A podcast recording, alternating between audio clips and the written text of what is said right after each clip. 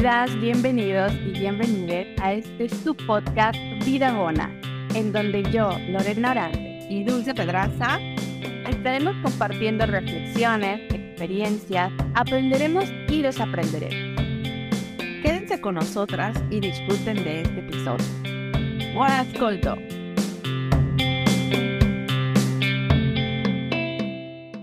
Bienvenidos y bienvenidas, ah, y bienvenides a Vida Bona. Tenemos nuevo capítulo. ¿En qué momento pasó esto? Eh, yo soy Lorena Orantes y quiero dar la bienvenida a mi amiga, a mi comadre, a la dueña de mis lunes por la tarde, a Dulce Pedraza. ¿Cómo estás, amiga? Ay, súper bien. Oye, me encanta esta dinámica que estamos llevando. Este, porque el podcast, bueno, es un pretexto, ¿no? Para vernos, para platicar, para reflexionar. Y bueno, pues esto me, me hace muy contenta, me, me, me crea mucha felicidad la semana pasada, por una cosa o por otra, no grabamos y pues te extrañé, te extrañé un chorro. Sí, yo también extrañé nuestro lunes. ¿Qué pasó el lunes pasado? No recuerdo. Pues tuvimos vacaciones, ¿no? Ajá, sí. Entonces, sí, fue día de fiesta, de familia. Con la pachanga. Ah, claro, Pascueta, fue Pascueta. Pero hemos sido también muy disciplinadas grabando y tenemos ya un colchoncito ahí para pues nos dimos el día libre porque hemos sido muy disciplinadas con nuestro proyecto y pues ahora estamos eh, de nuevo arrancando con la grabación, lunes. Y nada, pues ¿cómo te fue el fin de semana? Pues fíjate que, no, nos igual. No, no, no nos dimos en toda la semana ni nada y cansadísima, no sé por qué, como que se soltó el frío otra vez, ya estábamos un poquito en calor, llegó esta onda de, de, frío y otra vez todos resfriados y así, pero, pero bueno, independientemente de eso, déjame te digo que no me dejé vencer, dije, no voy a estar acostada lamentándome de que me siento mal y quiero decirte que me ayudó muchísimo. Me subí a mi caminadora, este, así cuando me sentía más mal, me subí a la caminadora, hacía una hora de, de caminata, no corro, camino, me despejo, respiro y esto me hace como generar más energía, más alegría y pues me siento mejor. Y me sentí súper bien, o sea, ya pasó eso, ya quedó en la historia. Ay, qué rico, qué rico y muy bien. O sea, para mí eso es un ejemplazo, ¿eh? Porque justo cuando nos sentimos peor decimos, ay, no, qué hueva, ¿no? Y nos tiramos al piso y tú siempre así como con una actitud súper positiva. Y, y, pues ya hoy le entré al reto contigo de la plancha y estoy súper emocionada porque yo también llevo más de una semanita ya. Hoy, fíjense que les platicaba en algunas historias que estoy haciendo como mi, mi, mi, ¿cómo se llama? Mi bullet journal, algo así. Y aquí voy anotando, pues, cuando voy cumpliendo mis hábitos y justo ejercicio es lo que tengo más castigado en estos días. Eh, pero estoy haciendo otras cosas y, y, ahorita que me metí al reto contigo, pues otra vez la motivación llegó. Pero bueno, vamos a entrarle a, a lo del episodio. Por cierto, si quieren entrar al reto con Dulce, échenle un mensajito y ella los mete al reto de la plancha para mantener la motivación ahí. Pero bueno, ahora sí. Regresando al punto. Hoy, amiga, nos toca un temazo, un tema que hemos platicado un montón, que ha sido tema de conversación, que tema de estudio, digo yo, tema de estudio, me, me apasiona muchísimo esto. Y vamos a hablar de dar y recibir me parecía importantísimo darnos un momento para reflexionar respecto a esto, estas dos acciones que están sucediendo todo el tiempo, todos los días. O sea, son como una interacción constante en nuestra relación de nosotras con el otro, de nosotras con el espacio, de nosotras con el, con el ambiente. O sea, todo el tiempo estamos dando y recibiendo eh, información, eh, cosas, materiales, eh, o sea, está ahí, sucede en cada momento. En nuestros ciclos biológicos, eh, por ejemplo, con la respiración, el ejemplo más claro, ¿no? Eh, mientras conversamos y en cualquier ámbito, familiar, amigos, trabajo, ahí está, dar y recibir es algo que hacemos sí o sí. Y hoy me gustaría que analicemos la importancia de nuestra relación con estas dos acciones, porque creo que eh, culturalmente, ¿no? Como nos han dicho, que dar es de lo más honorable que podemos hacer, eh, pero dar sin esperar nada a cambio, y estoy de acuerdísimo con esto, creo que es el acto más bondadoso que podemos llevar a cabo, dar sin esperar nada a cambio pero pues no somos ni santos ni superhéroes, somos seres humanos y em, es muy importante mantenernos como en equilibrio con estas dos acciones para pues tener relaciones sanas. De hecho, no sé si conoces el libro de El Kibalión. Es un libro que mi mamá estudió en cuando entró a la universidad. Mi mamá estudió ya eh, cuando nosotros estábamos grandes, la universidad. Prueba de que no hay una edad para, para hacer o aprender cosas nuevas siempre se puede. Entonces, bueno, mi mamá eh, leyó este libro, El Kibalión, y cuando lo leyó me dijo, tienes que leer esto. Y este libro, haz de cuenta que ah, es, es un libro de, eh, que nos cuenta siete principios del hermetismo, que es como una rama de la, de la filosofía, llamémoslo así. Y en una de eh, de estos principios habla de la correspondencia, que dice lo que, lo que hay arriba, perdón, como es arriba es abajo, lo que hay adentro, hay afuera, ¿no? Un poquito como lo que sucede en nuestro plano, pues sí, íntimo con nuestro cuerpo es lo que está sucediendo también eh, con nuestras relaciones, con el ambiente, lo que, lo que está sucediendo en el planeta hoy es un reflejo de lo que somos como sociedad, ¿no? Y esto lo tomo para, lo menciono, para tratar de entender la importancia del equilibrio que tenemos que dar con estas dos acciones, dar y recibir. Y voy a tomar un ejemplo, voy a retomar el ejemplo de la respiración. Es el ejemplo como que nos puede quedar mucho más claro, ¿no? Eh, respiramos y oxígeno, o sea, sin respiración no hay vida, simplemente, ¿no? Entonces la respiración es algo muy importante para existir y, y así de simple, ¿no? Y justo cuando, cuando exhalamos, exhalamos dióxido de carbono, que es lo que absorben los arbolitos, ¿no? Y que nutre, se nutren los arbolitos también del dióxido de carbono. Y eso mismo hace que haga este balance, ¿no? Entonces yo a los arbolitos le doy dióxido de carbono y los arbolitos me regresan el oxígeno y ahí vamos bailando y estamos ahí perfectos.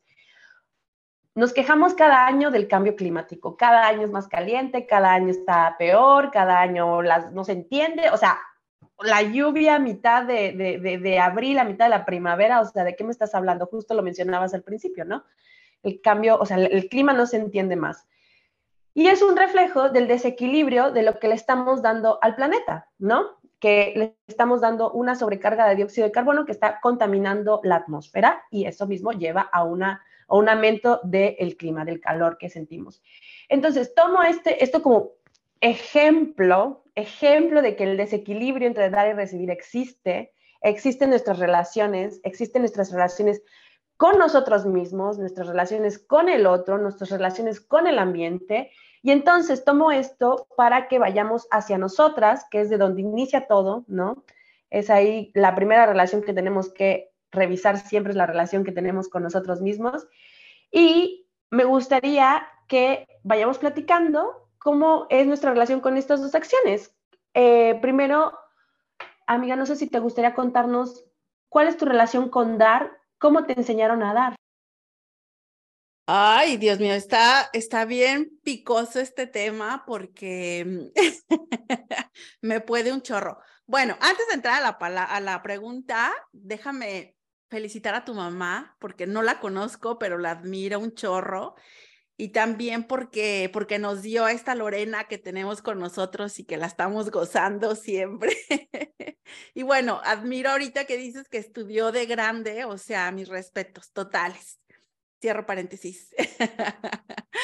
Eh, sí, bueno, es que las mamás tienen una gran influencia, ¿no? En nuestras vidas y pues tenemos que tenerlo muy en cuenta porque pues ahora somos nosotras las mamás que vamos a influir en la vida de nuestros hijos.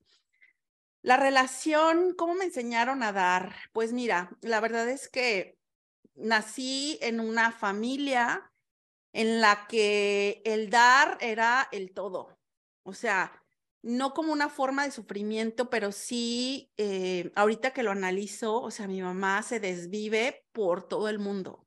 O sea, ella queda afuera de todo, pero ella da su tiempo, su trabajo, su cariño, sus consejos, o sea, todo, todo hacia todos. Inclusive, este, ella tiene una frase que creo que ya te la había comentado, que es el que no sirve, ¿cómo era? Ay, se me olvidó. Este, el que no vive para servir, no sirve para vivir. Entonces, esto era como su, ay, no sé, como su misión de vida, ¿no? Y, lo sigue haciendo hasta el día de hoy. Entonces, te digo, siendo ella, pues, mi ejemplo, obviamente, pues, yo por, por, por, ¿cómo se dice? Por lo que yo veo, por lo que yo aprendí, pues me comporto de la misma manera, ¿no? Entonces, yo hasta ahora que te digo que soy mamá, que vivo en otro lugar donde las situaciones son muy diferentes, pues me doy cuenta de, de, de cuánto ha sido fuerte esta, em, esta cuestión de, de tener que dar, ¿no? Como si fuera también mi misión de vida. Y bueno, quizás cuando hablamos de dar, este, lo primero que se nos ocurre es el dar una cosa material, ¿no? Pero obviamente estamos hablando de dar tu tiempo, de dar tu amistad, este, de escuchar a otras personas, de, de apoyarlas, ¿no? Y yo no que me quiera exaltar o sentir que soy la gran cosa, aunque sí lo soy. Esto lo dice mucho, a ah, esto lo dice mucho el podcast de no este ¿cómo es? ¿Por qué me estoy trabando toda de la emoción? Déjame de mamar. ¿De para de mamar? Sí, lo dice mucho, entonces yo también ya lo estoy aplicando. este, te digo, no porque me quiera sentir ahí la gran cosa y yo doy, pero justamente este ejercicio que estamos haciendo es de analizar nuestra, nuestras relaciones, nuestras situaciones, ¿no? Y obvio, lo, lo ideal sería que diéramos todo lo que damos, pues con gusto, ¿no? Y también la forma que nos enseñaron de que lo que haga tu mano izquierda, que tu mano derecha no se entere, o algo así es. Entonces, este, tengo una, tengo una, tengo una onda con esto. Fíjate que eh, cuando llegué aquí, me acuerdo que las primeras amigas que conocí, yo tenía esta necesidad de dar una cuestión también material. O sea, venían estas amigas a mi casa y platicábamos, echábamos relajo y todo, y cuando se iban, yo tenía que darles algo porque si no, yo no me sentía a gusto, ¿sabes?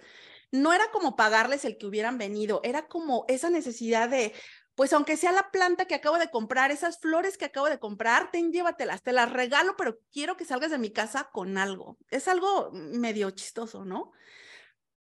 Pero te digo, analizando, tocando ese tema, sí me quedé así como que, ¡ay, wow! Sí, es muy loco. Es como, ¿cómo le demuestro a esta persona que agradezco su presencia, ¿no? Entonces es como, llévate algo, lo que sea. Qué bonito. Y es que a mí, o sea, a ver, yo de lo que te conozco, sé perfectamente que eres una persona que no, no, no se mete en problemas, en dar y en compartir lo que tiene, conocimiento, tiempo, escucha, o sea, eres de las personas que más, o sea, como que al principio decía, ay, ¿por qué Dulce me observa cuando yo soy una de las que interrumpe a cada rato? Odio, o sea, lo analizo, me doy cuenta, pero a veces no, o sea, siento que es como un mal, mal hábito mío, ¿no? Como el simple hecho de querer dar la respuesta, o sea, cuando alguien se atora diciendo algo y yo, ah, ah, es esta palabra, es, es, la que estás buscando es esta palabra, ¿sabes? O sea, hasta eso noto la diferencia entre tú y yo, ¿no? De que tú eres súper paciente escuchando, como que no te haces rollo, y yo estoy así ya, o sea, quiero, quiero dar también mi opinión y quiero abrir mi bocota y, ay no, qué insoportable soy. Pero eso te hace quién eres tú, ¿no? Y así te queremos también, o sea, digo, aquí no hay correcto incorrecto, la verdad es. Totalmente, y, eso, a eso, eso me parece un puntazo que acabas de decir. No hay correcto e incorrecto, porque al final del día creo que pues uno viene aquí a aprender y a desaprender muchas cosas, ¿no? Y, justo en esta relación que he mantenido contigo, también he aprendido eso, ¿no? Y durante mi vida me ha quedado, como cada vez me queda más claro la importancia de aprender a escuchar, ¿no? Que es creo que lo que más nos cuesta trabajo. O sea, si no es una persona de autoridad, de poder o que me pueda enseñar algo, no tiene, no, no, no tiene mi tiempo, no tiene mi escucha, ¿no? Y creo que ese es, ese es un gran regalo. Pero bueno, con respecto a dar, yo te comparto como mi experiencia. Eh, fíjate que eh, la situación de mi familia, ay Dios, yo no quiero parecer telenovela de, de Televisa ni nada, pero es lo que viví, es mi verdad. y la verdad de la familia. Así que, pues bueno, vamos a, vamos a, a, platicar un poquito de eso. Eh, mi mamá, como dices, nuestras madres son un gran ejemplo, o sea, son como, pues sí, de ahí absorbemos todo, ¿no? Y aprendemos muchas cosas. Y con respecto a esto de dar, mi mamá siempre eh, tuvo una, mm, como que siempre trató de darle todo a su familia, pero sacrificándose ella misma, ¿no? Entonces, por ejemplo, em, sí, como que mi mamá eh, pudo te digo, estudió grande, ¿no? Por el, por el hecho de que pues sus hijos estaban pequeños y siempre su prioridad era su familia. Y, y yo sé que mi mamá no vivía feliz, tan feliz con este sacrificio. O sea, era un sacrificio. Un, sacrificio. un sacrificio implica que hay un sufrimiento y un dolor, ¿sabes? Y creo que esa es la parte con la que yo siempre estuve peleada. O sea, yo nunca quise actuar o dar desde el sacrificio. Yo siempre me consideré una persona muy egoísta, pero un egoísmo que me salva, ¿sabes? O sea, para mí el ser egoísta, por ejemplo, el irme de mi casa súper joven porque no quería estar viviendo una situación complicada con mi familia, sin pensar en mi mamá, sin pensar en mis hermanos, sin pensar en nadie, pues de alguna forma ser egoísta me salvó de situaciones muy difíciles y de situaciones que me llevaban a sentir, pues sí, como que una, una culpa. Eh, entonces, pues respecto a dar, siempre, eh, y sigo aprendiendo de verdad, siento que a veces como que me cuesta mucho dar, ¿no? Eh, trato de ser justa con, mi relación de dar y recibir, o sea, como que trato de que si alguien me da algo, le regreso ese algo, ¿no? Pero no doy más porque siento que eso también es como, como sacrificarme, ¿sabes? Y, siento que debe haber un equilibrio ahí. Entonces, como que no sé si a, este punto hoy en día tengo una relación sana con el dar, eh, pero sí considero que mi punto clave es dar sin que resulte un problema, sin que, me resulte doloroso. Y a ver, yo lo digo muy fácil, no es fácil eh, muchas veces las emociones, lo decíamos, nos llevan a tomar decisiones que luego nos comprometen en cosas que, que no, o sea, si hay una persona que adoro, que quiero mucho y me pide de hacer algo, yo voy a hacer lo posible por hacerlo. O sea, si alguien viene y me pide a mí hacer algo en específico, voy a hacer lo posible por hacerlo. Pero así que nazca de mi buena voluntad, cómo hacer, no sé, no. O sea, yo te veía organizando las fiestas sorpresas para nuestros amigos y era de, güey, ¿de dónde le sale la energía para hacer eso? O sea, yo jamás en la vida pensaría en hacerle un evento tan bonito a alguien porque implicaría un estrés, un esfuerzo, una, o sea, que yo no estoy dispuesta a dar, no porque no quiera a esa persona, sino porque simplemente pienso, no puedo, no me da la vida, o sea, no me da la vida para hacer eso. Entonces, pues, pues bueno, en relación al dar, sí creo que crecí como pensando, no me quiero sacrificar por nadie porque siempre vi a mi mamá sacrificarse por todos y ser, infeliz. Bueno, ahora mi mamá es infeliz, pero digo, no quiero ventanearla ni nada, pero bueno, o sea, espero darme a entender sin que ella se ofenda. No quiero, no quiero que el dar implique llevarse también mi tranquilidad, mi paz y mi felicidad, ¿no? Y bueno, con respecto al recibir, que ese es otro tema, ¿no? O sea, porque aquí vamos de dar y recibir, dar y recibir. Entonces, ¿cómo es, querida amiga, recibir para ti?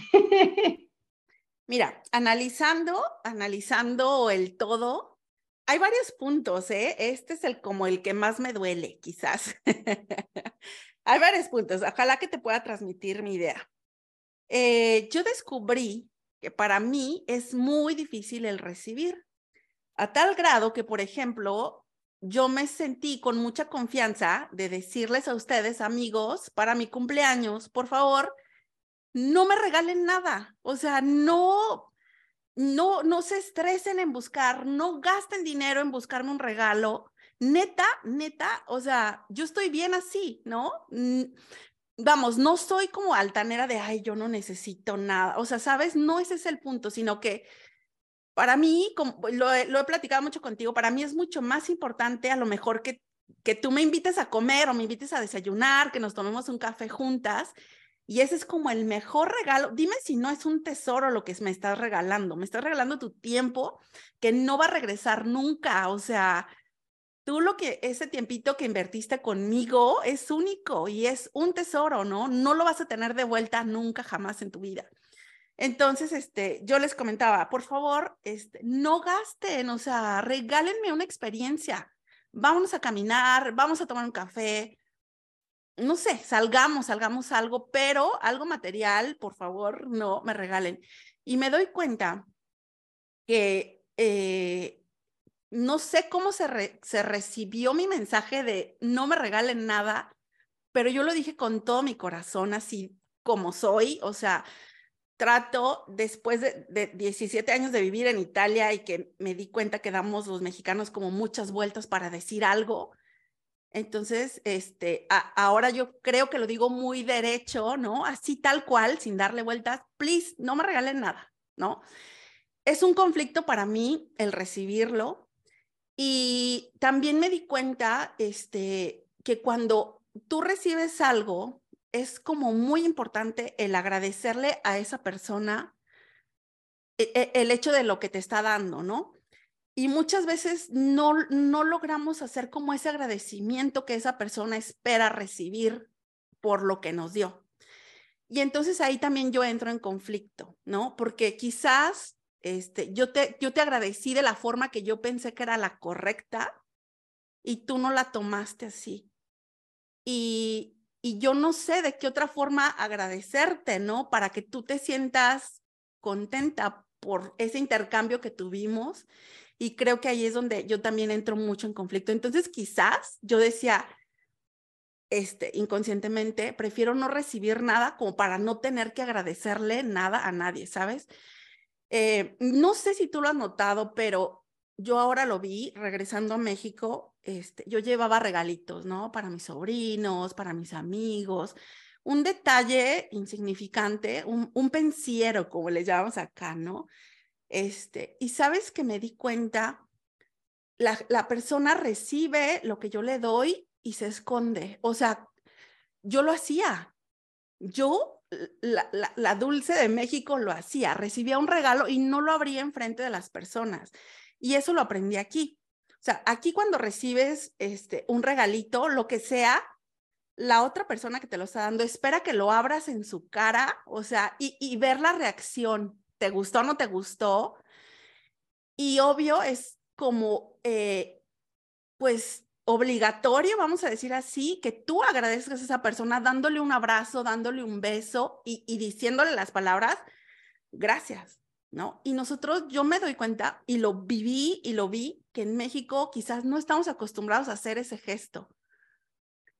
Mm, uno dice, tú da sin esperar nada a cambio, pero al menos las gracias te las esperas, ¿no? Aquí me doy cuenta que la gente espera que tú al menos le digas si te gustó, si te sirvió, si, etcétera, ¿no? Y es bien complicado, este, a veces hasta como que te sientes en culpa. Yo tengo un conflicto con los perfumes. Yo no sé, algo tengo en mi cuerpo que no soporto los olores. güey, ¿cómo le hago cuando alguien me regala un perfume? O sea, soy hipócrita y le digo, no me gusta, no lo voy a usar.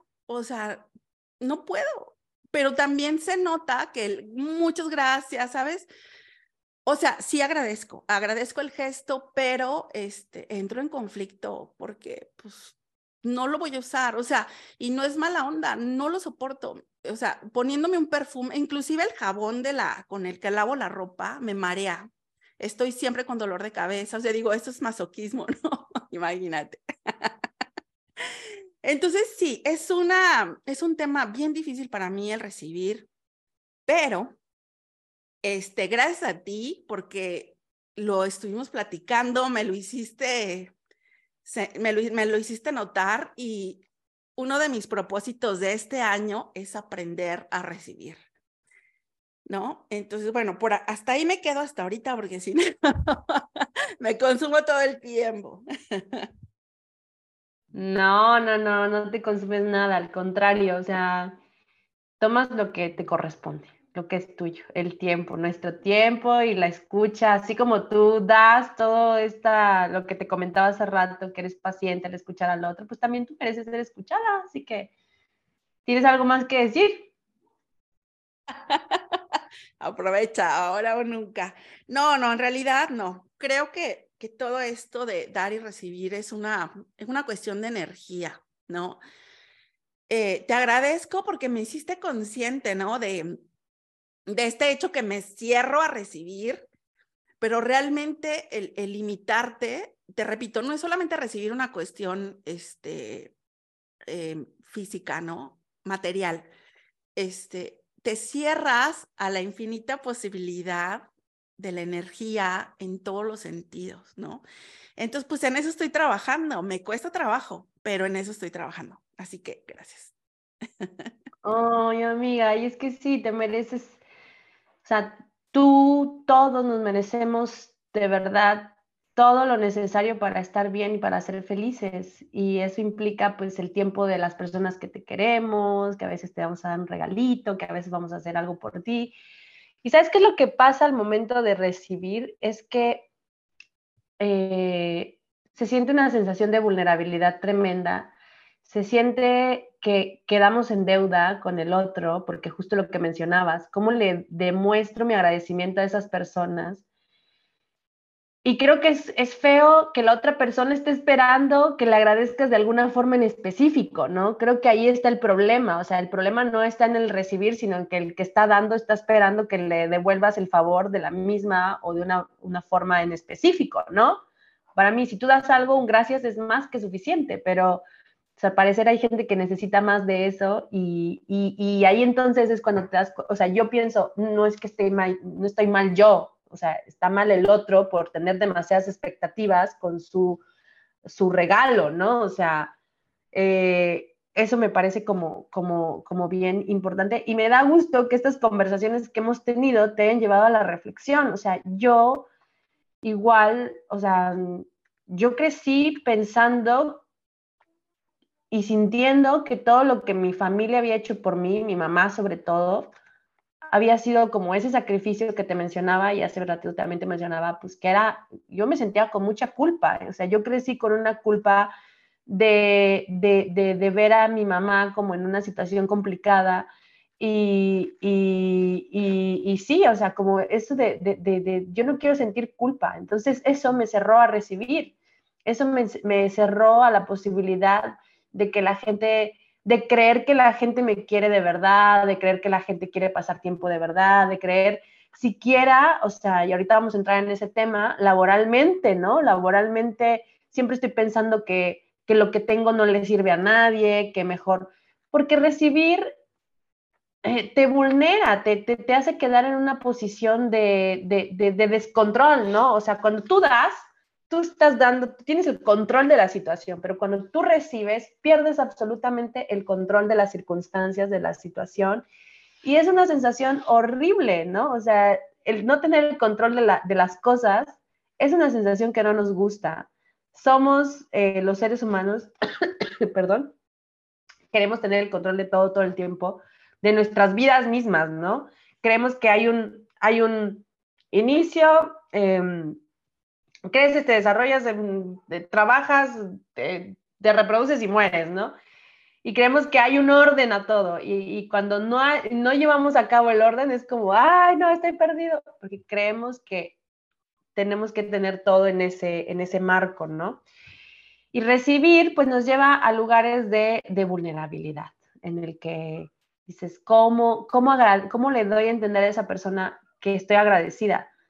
Pues repito, que sea suficiente un gracias. O sea, y por favor, algo que ahorita mencionaste, o sea, los perfumes, güey, ¿qué pedo? de la única persona que acepto regalos de perfumes es de mi madre, porque mi madre me conoce demasiado bien, sabe perfectamente qué me puede gustar y, me pregunta y todo. Entonces, pero no, los perfumes no se regalan, no se regalan. Es un regalo que no se debe hacer. Gente, no regalen perfumes a menos de que conozcan a la persona demasiado bien, o sea, que sean intimísimos, porque es un regalo de mal gusto. O sea, se los digo ya, pero bueno. O, que sepas la marca o el tipo de perfume que usa, ¿no? O sea, por ejemplo, me acuerdo que las amigas de mi mamá me preguntaban, dime por favor cuál es su perfume favorito para regalárselo, ¿no? Y yo ni sabía, o sea, creo que esa vez que el chismecito, creo que esa vez que me dijeron sus amigas, dije un perfume que nada que ver, y mi mamá así de, ay mamá, si era el que te gustaba o no.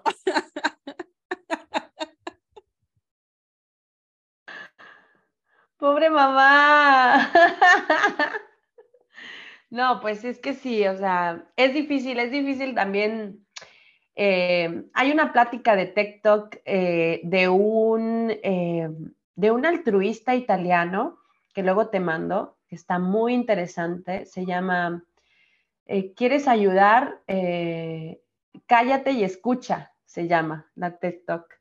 Porque muchas veces al querer hacer algo por el otro, muchas veces en nuestro afán de eso, de ayudar, ¿no? Hacemos cosas que la gente va a tirar a la basura, ¿no? Este hombre hablaba de eh, que llevaron semillas italianas a, un país del África, ¿no? Porque querían eh, enseñarle la agricultura a la gente del África, ¿no? Acabar con el hambre. Llevaron semillas de tomate y de, calabazas, de zucchini. Y dice que sí, que hasta les pagaban por llegar, ¿no? A aprender la agricultura ahí al lado del río y que llegaron a tener unos tomates enormes y la chinga. Y no se, no se interesaba a la gente, ¿por qué nos interesan? O sea, le estamos dando la clave de la vida, ¿no? A esta gente. Y bueno, una vez que tenían la cosecha de tomates llena, ¿qué pasó? Que llegó un hipopótamo y se comió todos los tomates. Entonces, es ahí cuando esta persona, y como que llevaban acciones similares siempre, en donde querían ayudarle a su modo a la gente, ¿no? Hasta que él decidió sentarse y hablar con la gente de la comunidad, escucharlos. Por eso este ejercicio de escuchar al otro es tan importante. ¿Cómo hago para entender qué él necesita el otro? Pregunta, pregunta, o sea, ¿qué necesitas? ¿Cómo te puedo ayudar? Y creo que la parte más importante es, ¿qué puedo dar yo también? O sea, no te vacíes, o sea, da lo que puedas dar desde el, desde el, desde el gusto, desde el placer de, hacerlo, ¿no? Dejarte al último nunca va a ser como la forma más adecuada de, de, dar. Y otra cosa que sucede mucho con esta acción de dar, que no creo que sea en nuestro, nuestro caso, o bueno, no conozco gente que haga estas cosas de esta manera y espero que nunca se me acerquen. Pero hay gente que da, hace hasta hace favores para después cobrártelos de una forma mucho más cara, ¿no? O sea, hay gente así, hay gente que para tenerte en sus manos te empieza a regalar cosas, o sea, lo hemos escuchado como el, el estafador de Tinder, ¿no? O sea, hay gente que hace esto de profesión, que dan, dan, dan, pero a la mera hora te la cobran súper cara. Entonces, por eso es muy importante como dar, sí, pero sin vaciarme y recibir, pero ¿qué es lo que necesito realmente? Porque si tú, por ejemplo, cuando vienen con el regalo del, por, por decir algo, ¿no? El perfume, ¿no? Aceptas un regalo que luego no vas a usar, entonces entonces es un arte, así como lo hablábamos en capítulos pasados, la comunicación es un arte y en este ejercicio de dar y recibir que se está llevando a cabo todos los días, todo el tiempo en nuestra vida, la comunicación es vital. O sea, no puede haber otra forma. Algo que yo aprendí este inicio de año, que, que, que, que me pareció como muy importante también, es eh, pedir ayuda en casa. Yo no llegaba a todos mis compromisos, yo lo repito constantemente, no quiero ser solo mamá, o sea, quiero hacer también miles de otras cosas, quiero estar aquí sentada el lunes contigo haciendo un podcast y necesito el tiempo y necesito quien me ayude con la casa, con, con, con las niñas y, y, y, aquí no cuesta poco, o sea, de verdad no puedo pagar ayuda de la forma en la que me gustaría, pero quizás sí puedo pagar una vez cada 15 días, ¿no? Quizás no lo puedo tener ayuda diaria como en México o como en otros, pero tal vez una vez al mes sí, ¿no? Y al menos mis baños están más limpios ahora, o sea, cosas a las que yo no alcanzo a hacer, ¿sabes? Entonces, como también aprender que no podemos hacerlo todo y que necesitamos, eh, que necesitamos quien nos ayude. Pero vamos a analizar, ¿qué te parece? ¿Cómo están este, estas situaciones, este, este intercambio de dar y recibir en nuestras relaciones? ¿Qué piensas de eh, este intercambio en tus relaciones familiares, en tus eh, relaciones familiares, verdad? ¿Qué pasa con estas acciones cuando nos convertimos en mamás, por ejemplo? ¿Nos quieres platicar un poco de eso? Sí, mira, yo cada, cada vez, cada vez más, este, admiro a mi madre, ¿no? Porque ella nos decía, nosotros vivimos, éramos tres, mi mamá, mi hermana y yo. Mi papá vivía lejos, este, así que mi familia en sí, aunque mi papá pues siempre fue parte de la familia, pero pues las que convivíamos éramos nosotras tres. Entonces, mi madre trabajaba, estudiaba, ¿no? Y todavía nos decía a mi hermana y a mí, ustedes dedíquense al estudio, o sea, nunca nos obligó ni a lavar un calzón, ni a trapear, ni a barrer, ni a nada. Y nosotras, pues bien a gusto, ¿crees que ayudábamos?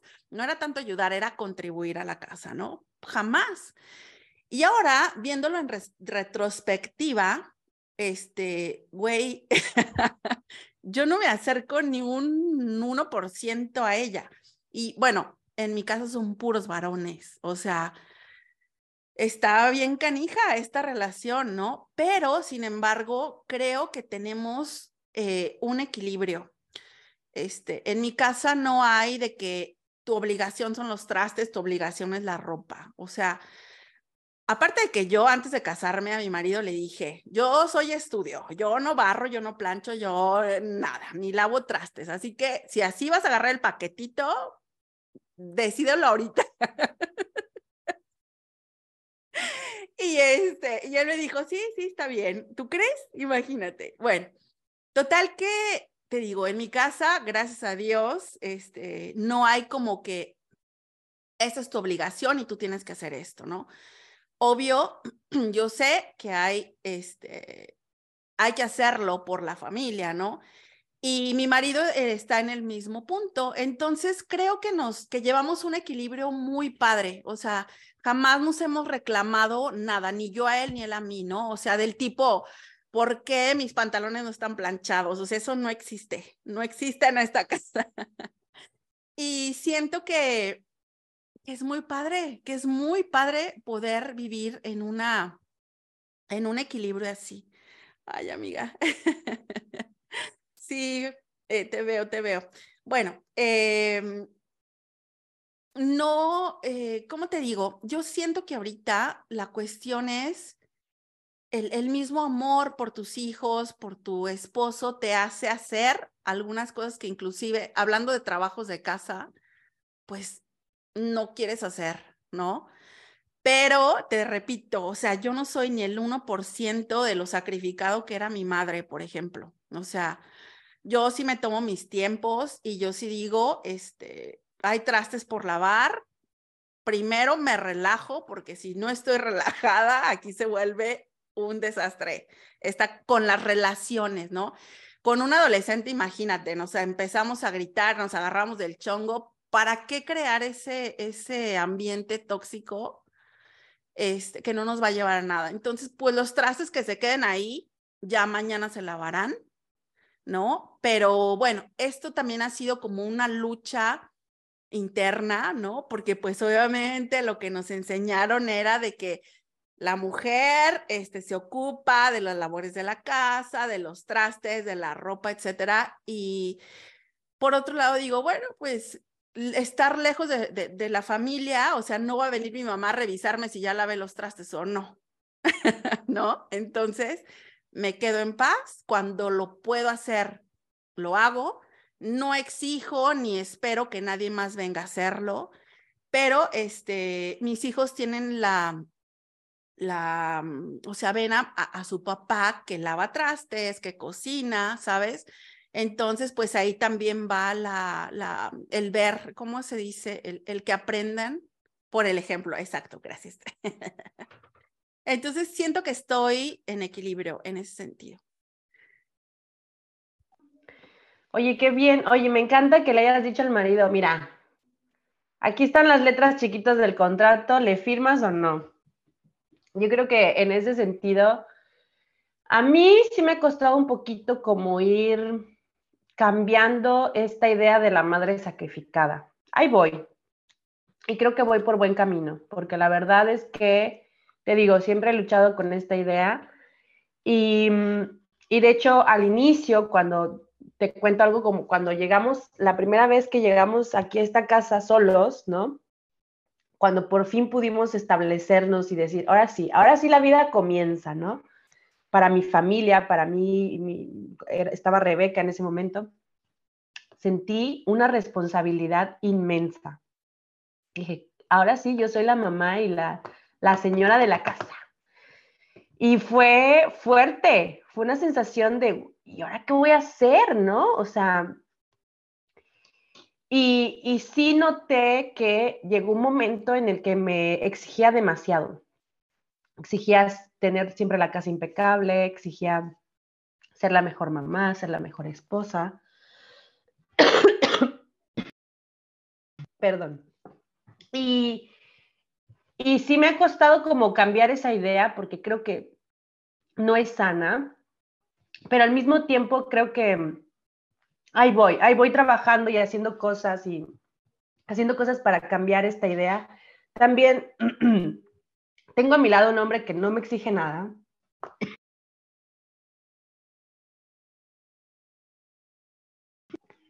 Tengo en mi, vida un hombre que no me exige nada, que, que me apoya en todo y que también él, eh, por su historia de vida, como que no está ahí atrás de mí exigiéndome ser de tal o cual forma, ¿no? Como que hemos ido como construyendo una relación en la que él por ahora se va a trabajar y yo me hago cargo de la casa. Y ahí es como también esta idea de que él, cambiar esa, esa idea de que él hace más porque gana dinero y yo no porque no gano dinero en este momento, ¿sabes? Como que hoy está de moda, no, no de moda, sino que me parece que es un cambio necesario. Yo también creo que la independencia económica de las mujeres es algo esencial para tener una relación realmente sana, ¿no? Y de hecho, ese es mi objetivo en, un, en un, plan, en un plazo mediano o para cambiar esa relación que tenemos entre él y yo.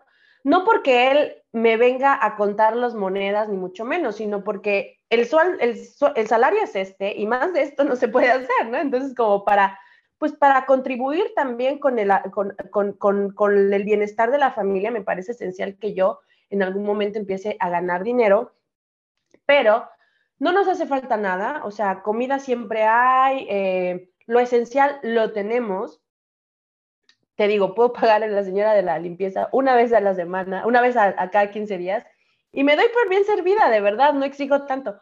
Pero eh, sí creo que hay que también cambiar esta idea de que él hace más porque trae dinero a la casa. Y las mamás que se quedan en casa hacen una chambota, o sea, tremenda, tremenda. Entonces, también creo que es, es, es, es importante el equilibrio quiero contribuir más económicamente en mi casa, pero al mismo tiempo sé que estoy haciendo un trabajo lo mejor que puedo.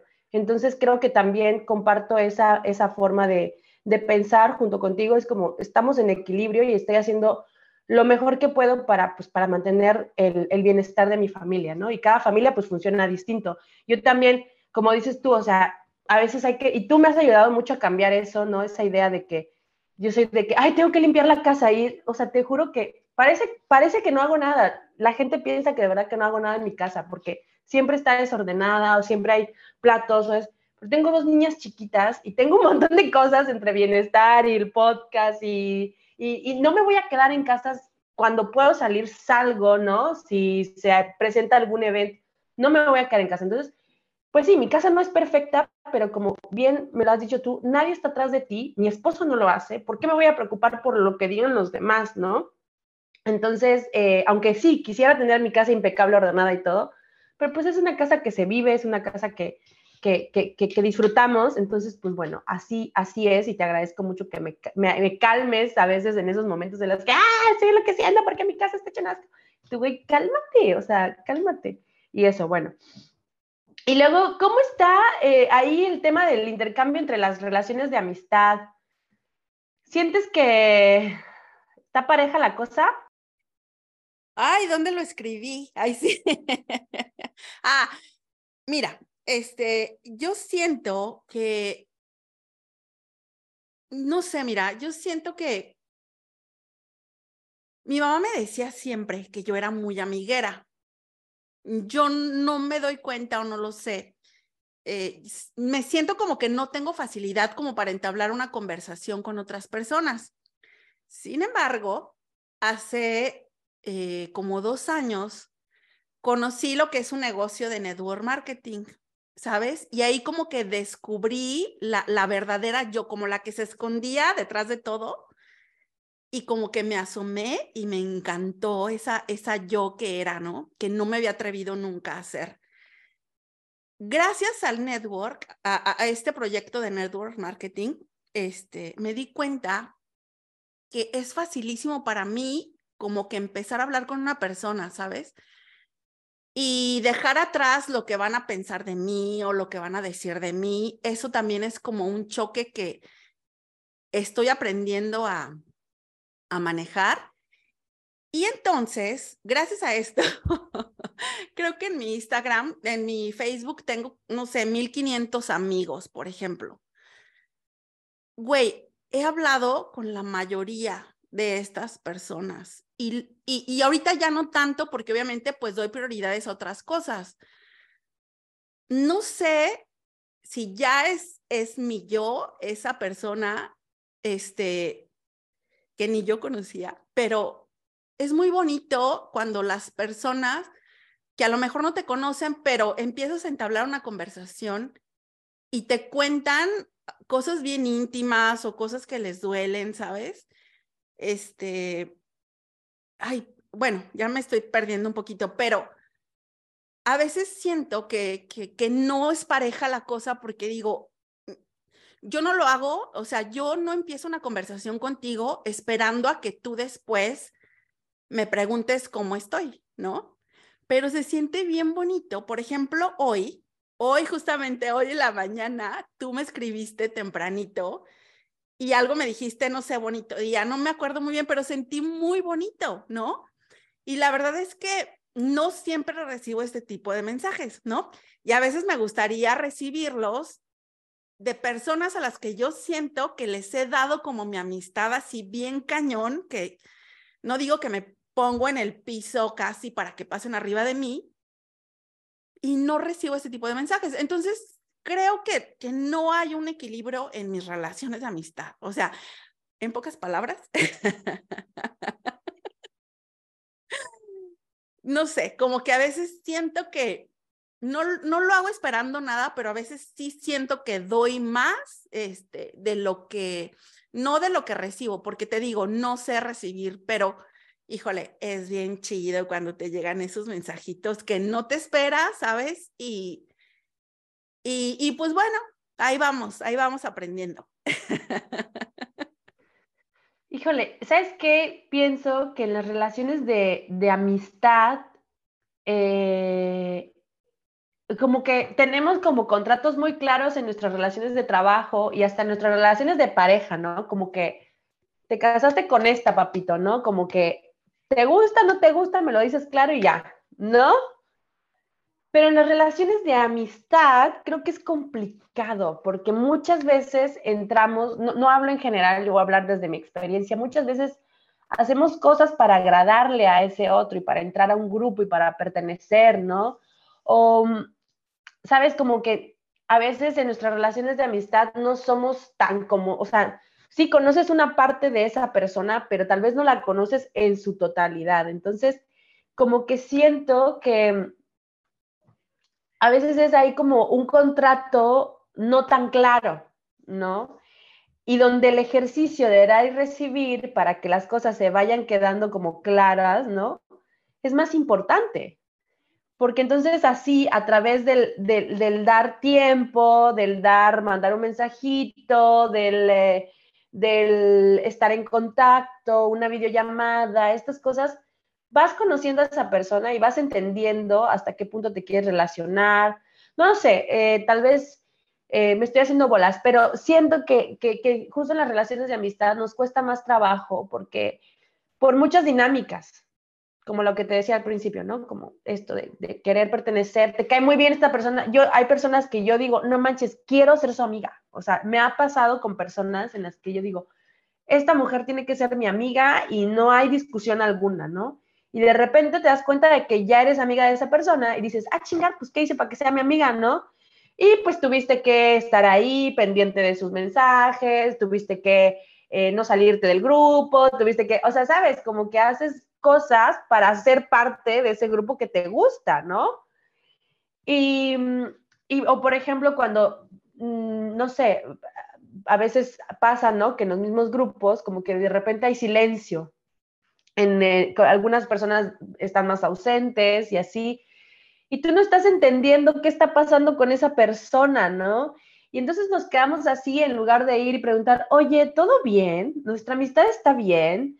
Eh, no, como que nos quedamos con la primera impresión, con la primera idea que nos pasa a la cabeza. Y entonces eh, siento que ahí es donde el ejercicio se vuelve complicado. No sé, yo de verdad te digo, yo he sido muy mala amiga, o sea, en mi vida, y creo que estoy en un punto en el que he reconocido ese, ese error, como que mm, desde chiquita, fíjate que me costó mucho sostener mis relaciones de amistad siento que contribuía mucho el hecho de que mi papá se, eh, nos cambiábamos de ciudad cada, cada año, cada dos años, no, no, no, no duramos mucho en un, en un, lugar, en una ciudad. Y eso hacía que mis relaciones pues cambiaran a cada rato. Entonces como que, ay, pues ya me mudé, ya me olvidé de ese amigo, ya me olvidé de la otra amiga, ¿no? Pero pues siempre había nuevos porque pues la escuela, no hay, no hay como rollo, entonces estás en la escuela pues tienes amigos, ¿no? Pero creciendo pues te vas dando cuenta de que tus amistades, si no las cuidas, se van y ya no es tan fácil hacer nuevos amigos, ¿no? Porque ya no tienes que ir a la escuela, porque ya no tienes que estar a huevo en un grupo de gente, no, en la vida adulta las relaciones hay que alimentarlas.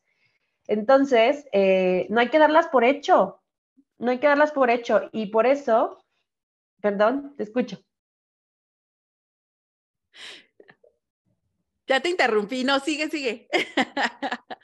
No, mira, yo lo, que quería decir es que alguna vez me dijeron que como yo siempre buscaba a esa persona, entonces, ¿por qué me tenía que buscar ella? Y eso me dolió un chingo, ¿sabes? Y a veces, este, te digo, me, me gusta recibir ese tipo de, de mensajes, pero, güey, este, yo llamé a una amiga que perdimos el contacto, pero la llamé dos veces. La última vez que nos oímos, la llamé yo dos veces. La siguiente semana no la llamé, la tercera semana no la llamé y han pasado tres años y no sé qué pasó. Ya, o sea, si yo no la llamo, ya no hay amistad. Duele, o sea, neta que me duele y bueno, al principio también, este, habría que hacer un episodio de este, de este onda de las amistades, pero creo que, que, que, sí hay que, como dices tú, encontrar ese equilibrio, ¿no? En el dar y el recibir. O sea, si yo siento que soy la que siempre da y pues me gusta, me gustaría recibir eh, el tiempo, la llamada, el mensajito de esa persona, este, y no se da, o sea, pues, ¿qué haces? Se pierde, ¿no? Como dices tú, ahí queda. Sí. ¿Sabes qué? Creo que también, eh, ya lo habíamos comentado en otros episodios, es que la comunicación se hace vital. O sea, lo veo también en mi relación de pareja, ¿no? Muchas veces es que es que mi marido así no me pela, ya no estamos tan juntos, dos niñas siempre cansados, esto, el otro, aquello. O sea, yo sí lo agarro así de, güey, tenemos que hablar o sea, necesito esto, esto, esto, esto, esto, y no me lo estás dando, ¿qué pedo? ¿No? Y creo que un ejercicio así tendríamos que hacer con nuestras relaciones de amistad, de decir, güey, ¿qué está pasando? O sea, tú antes eras así, antes eras así, no me has llamado, estamos bien, sí. Hay amistades que no necesitan quizás tanta alimentación. Yo tengo amigas que así, hablamos por seis meses y luego nos volvemos a mandar un mensaje y todo sigue igual. ¿Pero por qué? Porque las dos estamos viviendo en distintas ciudades, las dos tenemos vidas, las dos estamos pasando por mil cosas, pero cuando nos hablamos ahí está. Pero hay otras relaciones que sí quisieras tal vez tener más cerca, tal vez por diferentes razones, y sí creo que estaría bueno como aprender a decir también en nuestras relaciones de amistad cómo nos sentimos, qué es lo que necesitamos del otro, ¿no? Eh, y pues eso, o sea, eso, y hacemos un episodio de, la amistad porque creo que sería buenísimo. Sí, sí, sí, sí, necesitamos hacer un episodio solo de eso. Y bueno, ya para ir como cerrando, amiga, eh, ya casi vamos a, cerrar, nos quedan los últimos puntitos. El intercambio de trabajo. Ahí vamos a tratar de ser breves en esto. Es que es un tema súper amplio, es un tema súper amplio, pero bueno, cobrar por lo que haces irte del trabajo a tiempo, llegar a tiempo y no dejar que los otros que los que los otros que no hacen nada, pues te arrastren y maten tu generosidad. ¿Qué piensas de esto? ¿Qué pienso? Pues mira, yo regreso al punto de que lo que te haga estar en paz a ti, según yo, es, es lo que es bien para ti, ¿no?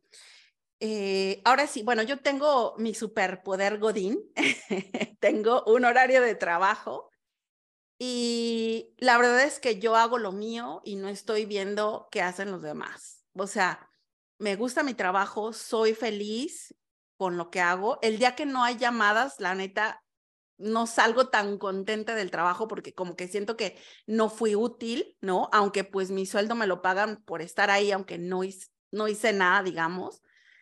Pero, este, mm, o sea, es como un intercambio de energía, ¿no? Sí, recibo un sueldo, es una energía y pues yo doy mi tiempo y doy mi conocimiento y doy mi ayuda y va de regreso la energía, ¿no? ¿Sabes lo que yo he notado aquí? No sé si es una onda italiana, pero inclusive en el trabajo, y tú lo mencionabas hace rato, y lo veo también en las relaciones este, con, otras personas. Eh, inclusive en el trabajo, eso es a mí lo que se me hace como que más ilógico. Viene alguien y te pide favor por una cosa que tú tienes que hacer de todas formas porque es tu trabajo y ya quedas en deuda o, esa persona a la que le hiciste el favor queda en deuda contigo y te tiene que pagar con un favor cuando a ti se te ofrece y como que se lo escriben, ¿sabes? Y, ay, no, a mí me cuesta como mucho el entender este mecanismo, pero así es, en todos lados. Y pedirle el favor al amigo y, y él sabe estás en deuda y que algún día te va a cobrar ese favor. No sé si en México se daba, creo que es como otra dinámica, ¿no?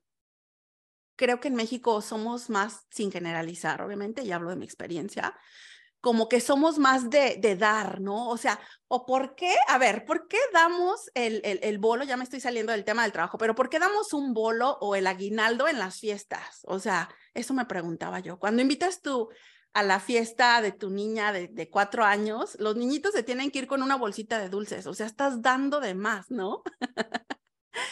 Em, y bueno, la onda este, del trabajo, te digo, pues yo hago lo mío, estoy contenta con lo que hago, me siento feliz, pero sí me da, me, causa mucho conflicto esta cosa de, de, aunque sea mi trabajo, tengo que hacer favores para que me deban favores. Esto sí como que no lo, no, no, no logro pasarlo.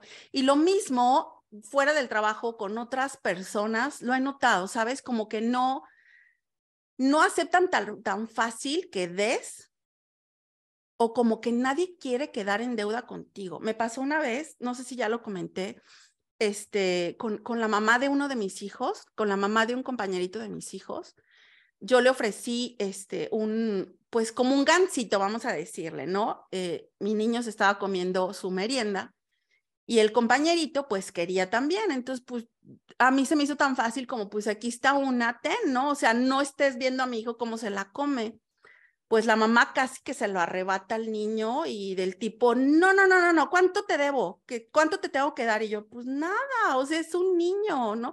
¿Sabes? Ese afán de no quedar, quedar en deuda con nadie.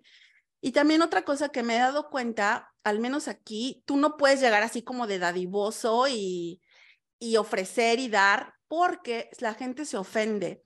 Va a sonar bien raro, este, porque la mentalidad que tenemos en México es también como de, ay, a mí dame, o sea, mientras a mí me des, pues qué chido, ¿no? Pero aquí si tú llegas y eh, tratas de invitar o tratas de dar, se ofenden porque es como si tú les estuvieras diciendo que ellos son pobres y como que tú eres el, el, acá el chingón, el rico, ¿no? Entonces son como cuestiones que hay que ir adaptando. Te tienes, nosotros que estamos aquí, pues te tienes que adaptar y, y aprender y respetar también pues este tipo de, de circunstancias, ¿no? Eh, pero bueno, todo esto es, repito, un aprendizaje y una, eh, un intercambio de energía que pues bien o mal tienes que adaptarte y tienes que aprender a, a continuar, ¿no? En este mecanismo. Sí, esa, esa situación que mencionas con la gente aquí, sí lo he notado, ¿eh? O sea, no sé decirte específicamente en qué ocasión me ocurrió, pero ya me ha pasado, ya me ha pasado de que tú compartes algo y la gente piensa que está en deuda contigo.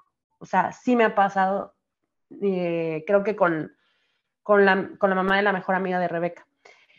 Pero, ¿sabes qué otra cosa ahorita que mencionabas lo del gancito y no quiero dejar de pasar la oportunidad de mencionarlo? Es que em, una vez que yo estaba en el parque, me pasó lo mismo, mi, hija estaba comiendo una galleta, llegó una niña que es compañera de mi hija y le di una galleta, le pregunté a la, tía en ese momento que estaba ahí, le dije, ¿puedo darle una galleta? Y me dijo, sí. Entonces, bueno, ya le di la galleta y, no, y la niña pues ya se, se fue con la galleta, llega la tía, le arrebata la galleta de las manos y le dice, tienes que dar las gracias. Y yo, mm, tranquila, no es necesario, es una niña, ¿no? Tienes que dar las gracias. Da las gracias, si no, no te doy la galleta. No te doy la galleta y no la... Y la niña así brincando, tratando de tener la galleta, y no se la dio. Y la niña se fue súper enojada porque la tía le había arrebatado la galleta de la mano, para, tratando de obligar a la niña que dijera gracias. Y yo así de, no, por favor, no es necesario, o sea, es una niña. Y justo hace unos días estaba leyendo algo en Instagram, mi fuente de información más fiable, ¿verdad? Que dice que eh, eso, que no obliguemos a los niños a decir gracias, porque el, agradecer, que es otra forma de intercambio, es, algo que te tiene que nacer. Y daba el ejemplo de la chica esta, la doctora psicóloga, no sé qué era, de, de, no obligar a los niños a decir gracias y de mejor enseñar cómo te hace sentir eso, ¿no? La ver, ya la mamá te dio una galleta, ¿Cómo te hace sentir feliz? ¿No? Tenías hambre, ¿verdad? Ya no tienes hambre, mi amor, ¿no? ¿Y cómo le hacemos entender a esta persona que tú estás contenta ahora, ¿no? Entonces ya le dice, ah, pues le puedes decir un gracias, pero no los obligas a decir gracias. Creo que es el error más garrafal que podemos haber, porque se relacionan mal con el hecho de agradecer, ¿no? Y por eso creo que la sociedad está tan contaminada en no querer recibir, porque nos sentimos obligados a dar las gracias de alguna u otra forma, ¿no? Entonces es como el ejemplo más claro ahí. Y bueno, yo con el tema del trabajo, amiga, es que para mí sí es un tema. Yo siempre he sido bien pinche sacrificada, yo eh, en todos mis trabajos he dado así el ánima, como se dice aquí, ¿no? El alma, o sea, Y sí noto que es como muy común en mí, como eh, siempre estar tratando de dar mi mejor esfuerzo por mi trabajo, lo cual no digo que esté mal, pero lamentablemente pues se abusa, ¿no? O luego, sobre todo en una relación de trabajo en la que te tienen que pagar lo justo por tu trabajo, a veces ni siquiera eso, ¿no? Y tú estás tratando de eh, dar el máximo para la empresa, para lo que sea, y pues no hay, o sea, solo un trabajo que me tenía satisfecha con mi esfuerzo y mi salario fue el último que tuve en Playa del Carmen, en donde me pagaban bien y, tenía una, situación privilegiada, pero eh, tenía un horario horrible, así que bueno, pero sobre todo cuando, en mi caso, que, hago un trabajo, pues, eh, en el que estoy frente a un grupo y brindo un servicio, ¿no? Como los masajes o las clases de yoga, a mí me cuesta mucho cobrar. Y muchas veces ese es un gran error, porque entonces la gente dice, es que yo quiero venir a tu clase, pero si yo no te puedo pagar, me siento incómoda. Y no me lo han dicho una, me lo han dicho dos, o sea, entonces, pues es un tema ahí bien importante de que también al, momento de, de, querer dedicarnos a cosas, sobre todo que le hacen bien al otro, ¿no?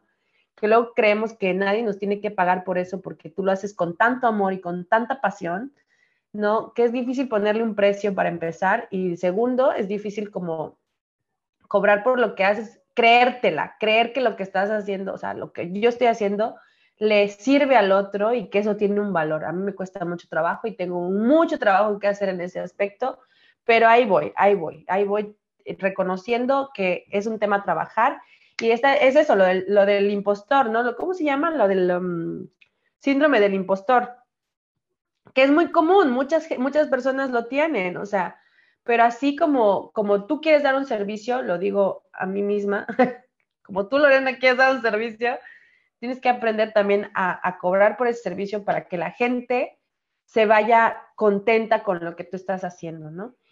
Y bueno, ya para ir cerrando, aquí encontré algo en una página de psicología que me parecía muy lindo, como de el significado de dar, ¿no? En nuestras relaciones implica ofrecer ayuda, tiempo, pero también darse al otro sin tener que ocultar nada, sin tener que disimular nuestra vulnerabilidad. Pero dar sin recibir es algo que se queda a medias. Una relación sana implica el hecho de dar y recibir en equilibrio. Recibir, por otro lado, eh, pues se necesita ser humilde para recibir. Eh, aceptar que necesitamos del otro. Creo que esa es la parte más complicada, ¿no? Luego nos creemos bien fregonas y de, ay, yo puedo sola con todo y no necesito a nadie. Pues no, o necesitas aceptar que necesitas del otro, sí o sí, para llevar cualquier proyecto a cabo y para estar bien, ¿no? Y desde el respeto de, lo que el otro te puede dar, que muchas veces eso es lo que decíamos, damos o damos esperando que el otro nos regrese lo que nosotros queremos que nos regrese. Y no, tenemos que aprender a respetar también que cuando damos una cosa, el otro nos lo va a devolver de la mejor forma que pueda, a veces con un gracias, a veces de una forma que no esperamos, pero hay que respetar también eso. Y siempre recibir desde el agradecimiento y el dejarse sostener, que me parece muy hermoso. O sea, a veces estamos tan cansadas, tan frustradas, tan esto, y, no estamos solas. O sea, podemos también eh, ser sostenidas por nuestra tribu, por nuestra gente alrededor. El no recibir levanta un muro frente a los otros y aleja a las personas. ¿Tú qué opinas de esto? Sí, no, pues totalmente de acuerdo, totalmente de acuerdo con todo lo, que, lo que has mencionado. Eh, fíjate que hace poco descubrí, creo que este ha sido como que el gran aprendizaje que he tenido después de grandes dolores, este, como que te caes y te levantas acá bien rico, ¿no? Este, y, y conocí eh, lo que es Access Consciousness, que algún día me gustaría este, que pudiéramos invitar a mi socia Lidia, que ahorita ella está súper cargada con esta energía, que de hecho le mando un saludito a mi Lidia. Este, Lidia Espinosa, otra mexicana que anda por acá en, en las Italias. Y bueno, gracias a este concepto que te digo que acabo de descubrir y que me ha ayudado muchísimo, este, hay, como una, sección específica, ¿no? De este tema de dar y recibir. Y bueno, no quiero como meterme mucho en el tema, pero decía eso, o sea, si tú no permites también el recibir, que repito, no estamos hablando solamente de cuestiones materiales, pues todo esto te hace pobre, ¿no? Y, no es más que lo mismo que ya has estado mencionando. Entonces, este, ay, amiga, hay mucho, mucho, mucho por decir de todo esto. Sí, hay mucho por decir. Yo creo que vamos a ir cerrando desde aquí. Solo comentarles que eh, revise o pedirnos a nosotras, a la gente que nos está escuchando, que revisen cómo están con, el, con la sensación de merecimiento en su vida y que dejemos ver el hecho de, egoísmo como algo negativo. A veces el, egoísmo es algo que nos sana, que nos salva, que es necesario también para tener tiempo para nosotros, cuidar de nosotros mismos y, no tendría, tal vez no, ahorita no encuentro el nombre, otro nombre para darle a ese, a eso que a veces queremos tomar para nosotras mismas, ¿no? Pero bueno, si lo queremos llamar egoísmo, pues dejemos de verlo de manera negativa yo sé que hay un egoísmo tóxico y que puede hacer mucho daño, pero hay otro egoísmo que nos puede ser de mucha utilidad. Así que, y bueno, por último, comentarles que eh, este hecho de dar y recibir, se llama, hay un, hay un nombre para esto, es la reciprocidad, ¿no?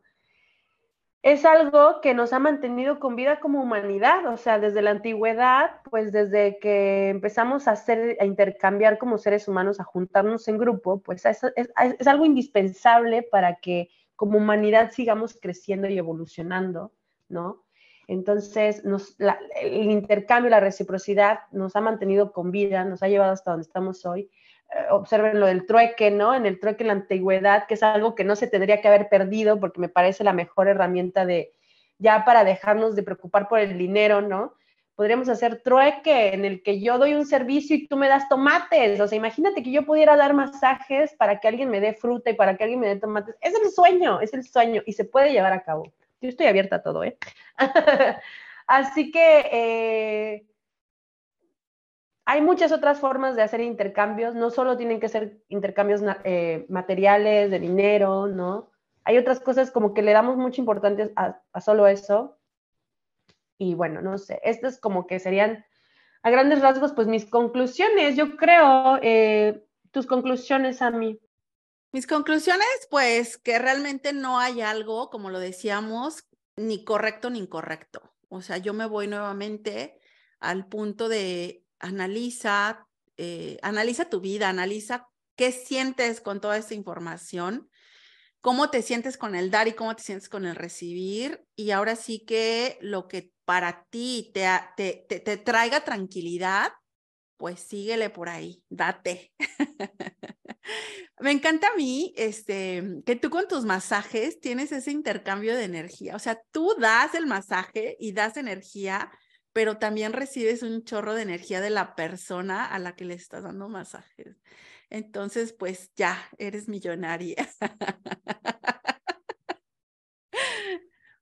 Sí, totalmente, es un intercambio. Por eso es que, es que, por eso es difícil como, como ponerle un precio a algo que es tan bonito y tan, o sea, que me enriquece tanto y algo que me genera tanto bienestar también a mí, ¿no? O sea, es como muchas veces la relación alumno-maestro, ¿no? Digo, yo no soy maestra de nada, ni de nadie, ni nada, ni mucho menos, pero para ejemplificar otra relación en la que a veces como que dices, es que yo, muchos maestros dicen, yo aprendo más de mis alumnos que tal vez lo, que ellos aprenden de mí, ¿no?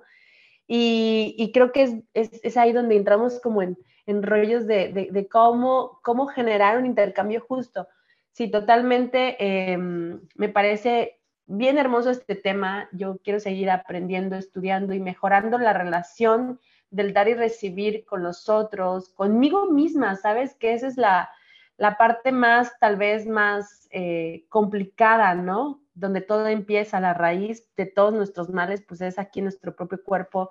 Y a veces no nos damos tiempo para nada, para hacer ejercicio, para estar con nosotros, para meditar, para pasar tiempo con nosotros, para cuidarnos. Y ahí es donde analiza qué estás dándote a ti misma también y qué estás recibiendo de ti misma. Sé que suena raro, ¿no? Es como, como, así, así, así, como, como todo para mí, todo para adentro, pero es que sí, o sea, estamos viendo siempre hacia afuera, dando hacia afuera y esperando todo de afuera, cuando en realidad, pues aquí también tú misma puedes generar un universo en equilibrio pero gracias a tus acciones, a, eso que te das y a eso que te permites recibir, tanto del exterior como de ti mismo.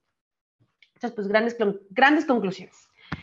Y bueno, aquí nuestra frase, ya sabe que nosotros terminamos con nuestra frase. Eh, esta vez encontramos dos frases que ahí que nos parecieron lindas. ¿Las quieres dar, amiga? Perdóname que estoy muriendo. A ver, una de ellas es, es tan importante dar sin esperar como recibir siempre agradeciendo. Es tan importante dar como recibir. Sin equilibrio nada puede durar mucho tiempo. Ay, güey, esa me dolió. Está fuerte, ¿verdad? Porque si piensa en un edificio que no está en equilibrio, que está más apoyado de un lado, así. O sea, el equilibrio lo es todo en la vida. Mi marido siempre me lo dice. Si no hay equilibrio, no hay nada. Y creo que es importante mantener ese equilibrio. Entonces, pues nada, nos despedimos. ¿Qué opinas? Sí, vámonos, vámonos. Esperamos sus comentarios, esperamos eh, pues que nos sigan, que nos den sus likes, que se suscriban que activen la campanita para que pues siempre estén informados de cuando viene, cuando subimos un capítulo. Y este, pues nada, esperamos eh, que hayan encontrado en, en, esta información pues algo que, que llene también para, para su vida, ¿no? ¿Qué más? Nos despedimos deseándoles que tengan una vida. Una vida buena.